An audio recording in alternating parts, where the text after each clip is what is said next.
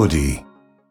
おはようございます。ダルトンインベストメンツの西田真澄です。江連裕子です。インター FM インベスターズサンデー。この番組では企業の経営を改善して日本経済を元気にしていこう。そんな投資家や経営者の方々をお迎えして他では聞けないディープな経済トークをお送りします。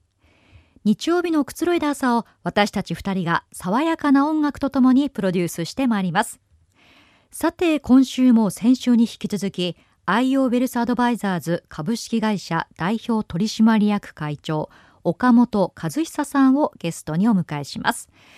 ますみさん岡本さんと今週はどんなお話をされたいですか？はい、あの先週は結構日本の株式市場の歴史などについてお伺いしたので、はい。今週はまあ NISA ですとか、あと実際まあ投資の仕方ですね。についてお伺いしたいと思います。はい。投資の極意についても伺っていきたいですね Investors Sunday. インター FM Investors Sunday 西田真澄です。江連優子ですそれではゲストをご紹介しましょう先週に続いてのご登場です IO ウェルスアドバイザーズ株式会社代表取締役会長岡本和久さんですおはようございますおはようございます。それでは岡本さんのプロフィールを簡単にご紹介します。1946年東京生まれ、慶応義塾大学卒業後、日興証券、バークレーズグローバルインベスターズを経て、2005年、個人投資家向け投資セミナーを行う IO ウェルスアドバイザーズ株式会社を設立。現在も投資教育家兼ファイナンシャルフィーラーとして活動を続けています。また2016年に明治大学に株価指数研究所を創立2019年にはプロの専業アドバイザーを育成認定支援する NPO 法人みんなのお金アドバイザー協会フィーワを設立。更新の指導にも積極的に行っていらっしゃいます。さてあの明治大学に設立しました株価指数研究所というのはどういったものなんでしょうか？私ずっと不思議に思ってたのは日本でね、えー初めて株式取引所ができたのが明治11年なんですよ。はい。1878年西南戦争の翌年ですよね日銀ができるよりも前にできてるんですよね。ええで145年経ってるんです。はい。でも我々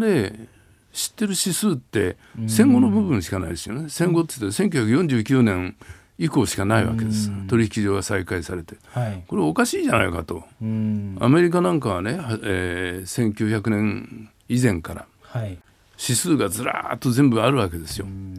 でそういうのを見てるからまたアメリカのね投資家っていうのは割とこう長期の視線も持つようになってきたロバート・シラーとかねジェレミー・シーゲルとかいろいろな人がこう本を出したりしてますよね。で私はそれ絶対必要だと思ってたんです。でこれ証券市場で、えーまあ、50年以上やってきて、まあ、証券市場に対するご恩返しの一つとしてそれで明治大学、まあ、三輪由美子先生ってねあの、まあ、前からよく知ってた方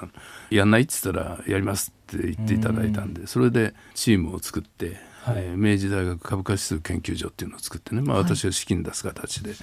それで昨年の8月にようやくそれが完成されたんですよね。140 145なんか年分はい。全部個別銘柄をチェックしてコーポレートアクションやなもう学生がもう汗水垂らして 打ち込む感じですよねそれねそれもしかも真っ黄色になっちゃった紙のし、ね、媒体の部分を全部こう入力し直すわけですよね。すごい頑張った。誰かがやらないとでもね グラフにならないんですもんねグラフにならない。でそれは指数が最初からあるわけじゃなくて個別銘柄があっていつどの会社がどういう配当金払ってどういう増資をしてってそのデータまで全部含めて明治時代のものからですねやっていかないといけない。でそれが昨年の8月にようやく完成して実際やってみて想像と変わりはありましたか？それはすごいですよ。だからまあいくつかあるんですけどまずね株価指数まあ500万倍ですね。500万倍。そんなに？これ配当込み配当を全部再投資したとして、はい。ところが配当を再投資しなかったら5000倍です。まあ5000倍もすごいって言えばすごいんですよ。はい。だけどすごい大きな違いが出るっていうことですよね。でこれあの終戦後で、はいもうあのボロボロになったあの時期も全部含めてですからね。うん145年前に戻りたいですね。でも。そう。だからこれからあと145年経った時にどうなってるかということだと思うんですけど、はい。まあ、最近のあの、まあ、市場ですと日本の、まあ、市場は、まあ、改革をしていきたいというふうな、まあ、明確なメッセージが、まあ、はい。送られて、で日経平均も、まあ、今年はあの上がってるんですけれども岡本さんから見ていかがですか？今の市場、まあまあそのまあ、継続的に買うっていうのももちろんあるかと思うんですけれども、まあ、その例えば今日だけで見ると逆に継続的に買うじゃなくて全然持ってない方もいらっしゃるかと思うんで、まあ、タイミングですとか、まあ、NISA も含めて少しお話しいただけないでしょうか。まあタイミングはもうあんまり考える必要ないと思いますよねなるほ。どあの短期で、えー要するに個別銘柄で値上がり益を狙ってやる人はそれはタイミングがすごく重要だけど、はい、自分の退職後のために積み立てをしようっていう人はあんまりタイミングは考える必要ないですよね。まあむしろあんまり考えないでねうんとにかく第一歩踏み出さないことには話にならないですから。深く考えないでとりあえずこう継続的に自分の、まあ、許容範囲の中で、まあ、購入をするっていうのが非常にまあ、そうそういった意味でも、まあ、あの投資することによって少し、まあ、リテラシーが高くなったりですとか、まあ、今までみ興味がなかったニュースが、まあ、ちょっと興味が出てきたりですとかやはりあのそういったメリットっていうのも大きいんですかね。まあそれはあると思いますよね。はいうんまあとにかくやっぱり自分の将来のために資産をある程度準備しようというんであれば、まあ、株式しかもグローバルに分散されたものをね、はいえあんまりこう恣意的にいろいろな例えば日本を少し多めにしようとかねあんまり考えずに、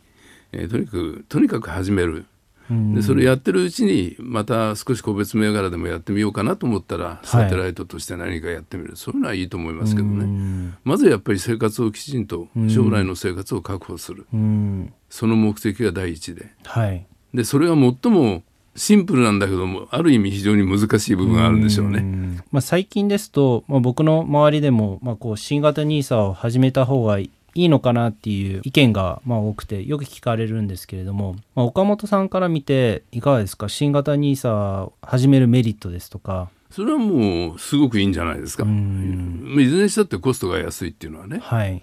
まあ、コストという面で言えばそういう節税の新型 NISA にしろイデコにしろ使えるものはどんどん使った方が得ですようね。んそれはもう間違いない。はいそれはあ退職後のための自分の資金が流出してるっていうことですよね。うんでまあ最近もね信託報酬だけじゃなくてはい投信のね信託報酬だけじゃなくて総経比率で見るべきであるとうんいう話もあってこれはまたとてもいいことだと思うしそれから投資先企業が本当に有益なコストあの投信の資金が入ってってその資金を使って企業が経営をしてるわけだからはい。本当に有益なあ仕事をしてるのかどうかうね、ん。まあそれは社会貢献的なものもいいと言えばいいんだけれども本当にそれはやることをきちんとやった上でやっててもらわないとね。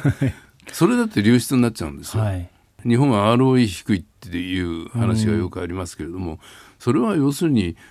投資家が個人の生活者が買った投資信託のお金が企業に行ってその企業に入ったお金が十分な利益を生み出してないっていうことですから,、うん。だから ROE がきちんと高くなるように。はい。PBR っていうのを最近よく言うんだけど、まあはい。あれはね私はなんだか変な話で。あの、まあ、PBR が安いから高くしなきゃいけないってそれはまあ株価を上げろって言ってるようなもんで、はい。よ要は経営の問題ですようね。ん ROE がきちんと高くなってりゃ PBR は自然に上がりますからそれは、はい。評価が高まっていくはい。ただ値段だけを上げようっていうのはそれはちょっとうん。いかがなもんかなと思いますよね。はい、だから経営の方々、まあ、東証の出しているガイダンスで RE、まあ、PBR っていった言葉が出てるんですけれども岡本さんの中ではやはり経営の方がしっかり経営をされた上でお金をまあ増やしていく RE を上げていくっていうのがやはりすごい大事なのかなと。そうですね。まさにおっしゃる通りで ROE 要するに経営者がその資金をね有効に使っていくと。はい、投資家のために。投資家っていうのはもう今や生活者ですからね。あの日本でアドバイザーっていうのはいないんですよね。うーん。でそれはセールスマンがいます。たくさん、はいだけどセールスとあのお客との間には絶対に利益相反はあるんですよ。セールスはできるだけたくさん儲けたいと。当たり前ですよね。お客さんは知識もそれほどない、えー、まあ、お金もそれほどない、はい、そうするとねこれ勝負にならないんですよもう最初から、だからそこの生活者に寄り添ってあげるアドバイザーっていうのがで完全に中立でそのアドバイザー業務だけを専門にしている人たちそういうグループがなければいけない。とすごく強く思いますね。で、えーまあ、先週のね、えー、放送の中であの私の入社式の時、はい、これからいよいよ貯蓄から投資の時代だと、はい、3人の友達の話ですよね、はい、えー、医者と弁護士と証券マンだとこう言われた。はいで証券マンって私ねアメリカ、まあ、長くずっといてそれで証券マンってそういうもんなのかな。でも気が付いたのは、はい、あのアドバイザーなんですよね。だけどアドバイザーっていうコンセプトがあの当時全然なかったから、はい、だからその人の頭の中では証券マンというふうに思ったんだと思うんだけれども、要するに完全に営業から離れた形でお客様のためにしかもお客様の生涯のために一番いい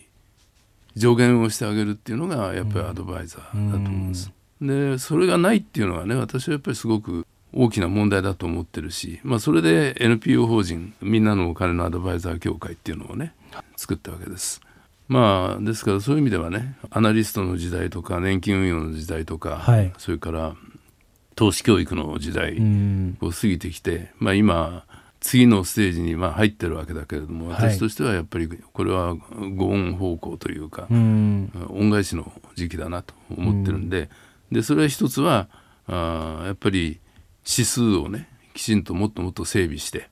そしてそれで日本の人たちが株式投資といった時に、えー、まあ戦後のちょっとだけとかねえー、このバブル崩壊後だけとかそういうんじゃなくてもっと長い目できちんと株式というものを理解して正しい投資をしてくれるようにすること、はい、それからもう一つは、えー、生活者にずっと寄り添ってお金の問題を解決してあげる本当の意味でのねアドバイザー人生の伴走者、うん、そういう人を養成して認定して育成していく、うん、支援していく。そうその2つが、まあ、私の今抱えてる大きな仕事だと思ってますけどね。はいさて、ここまでインベスターズさんで、IO ウェルスアドバイザーズ株式会社代表取締役会長、岡本和久さんをお迎えしてお話を伺ってきましたが、そろそろお時間になりました。岡本さんからラジオをお聞きの方へお知らせがありましたら、ぜひともお願いします。私どもですね、えー、まあいろいろな形でメディアを通じて投資について知っていただくようなね機会を提供しています。まあ、一つはですね私どもでやってる定期的なセミナーとしてはマンスリーセミナー月に1回、はい、まあ、私が基本的に資産運用の話をしてあとゲストをお呼びしてですねそれで、えー、解説をしていく、えー、まあこれ毎月ちょうどこの10月これで17年目ですよね。それからもう一つ同じようなセミナーでやってるのが岩木瑞穂副理事長がやってるサムライズ勉強会というのがありましてこれも随分長いことも続けてやってるセミナーですね。あと解放誌のような形でクラブインベストライフっていうのがありましてこれ3,000人ぐらいあのネットマガジンですけども購読していただいてる。あとそうですねあの資産運用を効率的にできるようにっていうことで積立インディー君っていうアプリをですねホームページ上で、えー、公開してるんですね。まあ私どものホームページあのみんなのお金のアドバイザー協会の方のホームページで出てますんでね。見ていただきたい。ありがとうございました。本日のゲストは IO ウェルスアドバイザーズ株式会社代表取締役会長岡本和久さんでした。ありがとうございました。どうもありがとうございました。Investors Sunday インターフェム Investors Sunday そろそろお別れの時間です2週にわたり IO ウェルスアドバイザーズ株式会社代表取締役会長岡本和久さんをゲストにお迎えしました増美さんいかがでしたか？あの岡本さんは、まあ、日本の株式市場の歴史ですとかあと今まで考えたことがなかった、まあ、株と指数ですね145年の、まあ、株式市場の歴史お伺いできて非常に興味深かったです。はい、言葉一つ一つに重みがありましたよね。はい。えさて番組ではリスナーの皆さんからのメッセージをお待ちしています。経済に関する素朴な疑問呼んでほしいゲストなど何でも OK です。メールアドレス invest.interfm.jp invest.interfm.jp インベストは INVEST です。たくさんのメッセージをお待ちしております。今日の放送のアーカイブはオーディオコンテンツプラットフォームオーディー、スポティファイなどでも聞くことができます。詳しくはインベスターズサンデーのページにアクセスしてくださいね。それではまた来週 Investors Sunday DJ は西田真澄そして江連優子でした。Have a splendid weekend. Bye. Audi.